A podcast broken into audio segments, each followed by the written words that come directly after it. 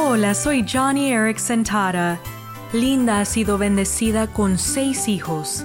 Amy, su hija de cuatro años, tiene autismo y como Amy no reconoce las situaciones peligrosas, Linda tiene que vigilarla de cerca.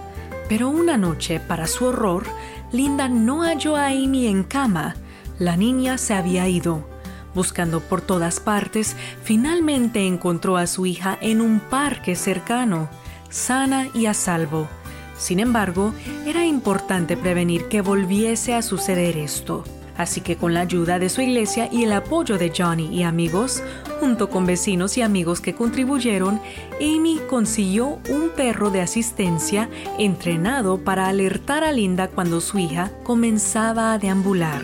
Romanos 12 nos manda que ayudemos a nuestros hermanos necesitados, y eso incluye familias como la de Linda y Amy.